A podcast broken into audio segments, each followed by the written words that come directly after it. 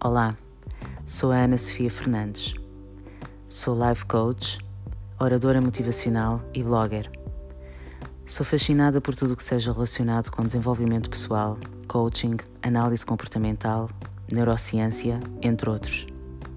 Após anos de experiência como coach, decidi desenvolver um método próprio para coaching pessoal que me aproxime mais das pessoas e permita partilhar conhecimento e perspectivas para a conquista da melhor versão de cada um numa vida mais plena e feliz.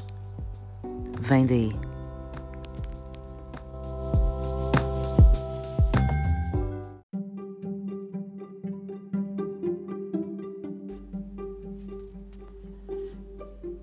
Existem coisas que tu precisas fazer que são importantes para o teu desenvolvimento, que se ficares à espera do dia especial, de, do sol, da lua, das marés, dessa motivação especial, nunca as vais fazer, nunca se irão concretizar. Deves entender que a motivação é uma emoção, ela é criada pelas emoções.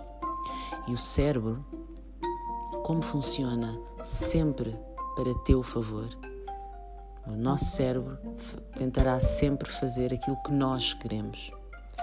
Se tu tens uma, uma ação que tu tens que fazer associada a uma emoção negativa, essa, essa motivação ela desaparece.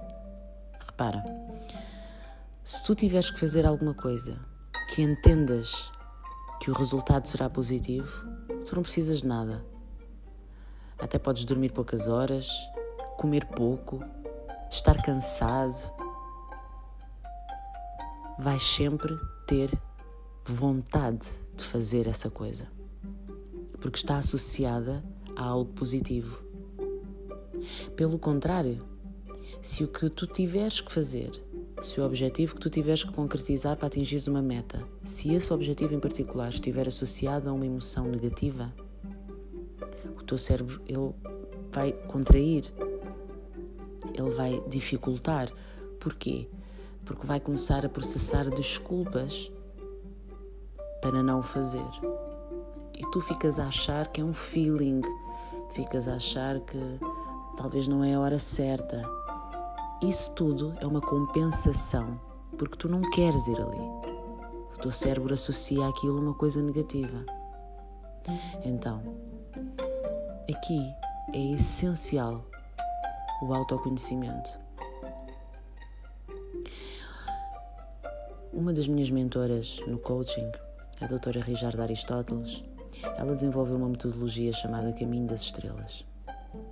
Aí foi onde eu compreendi e assimilei para sempre o conceito dela, que é o conhecimento consciente, que é na verdade o autoconhecimento. É tu entenderes quem és, como és e essencialmente o porquê. Porquê que és como és? Tu tens que ir à origem das tuas crenças, porque as emoções negativas têm sempre algo escondido, fica lá debaixo do tapete, que é o nosso inconsciente. Então é necessário destapar, levantar esse tapete, ver o que está lá embaixo, o como é que aquilo se criou para se desfazer, não é? As nossas emoções negativas têm sempre uma razão de ser, ou um sofrimento que nós quisemos ultrapassar, mas nunca fica bem, não é? Fica sempre aquela fica sempre a memória daquela emoção negativa ou algo que nos foi sendo dito e que nós assimilamos como verdadeiro e que aquele objetivo ele desperta aquela sensação e nós contraímos. Enfim, é necessário ter o autoconhecimento. Porquê que é, porquê que me é tão difícil fazer determinadas coisas? Olha, vou-te dar um exemplo.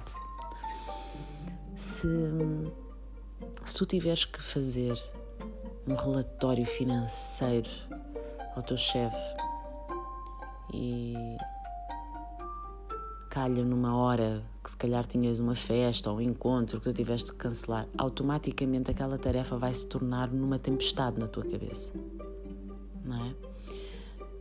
ou, ou por outro, ter que fazer o relatório de atividade para pagar imposto. Uh.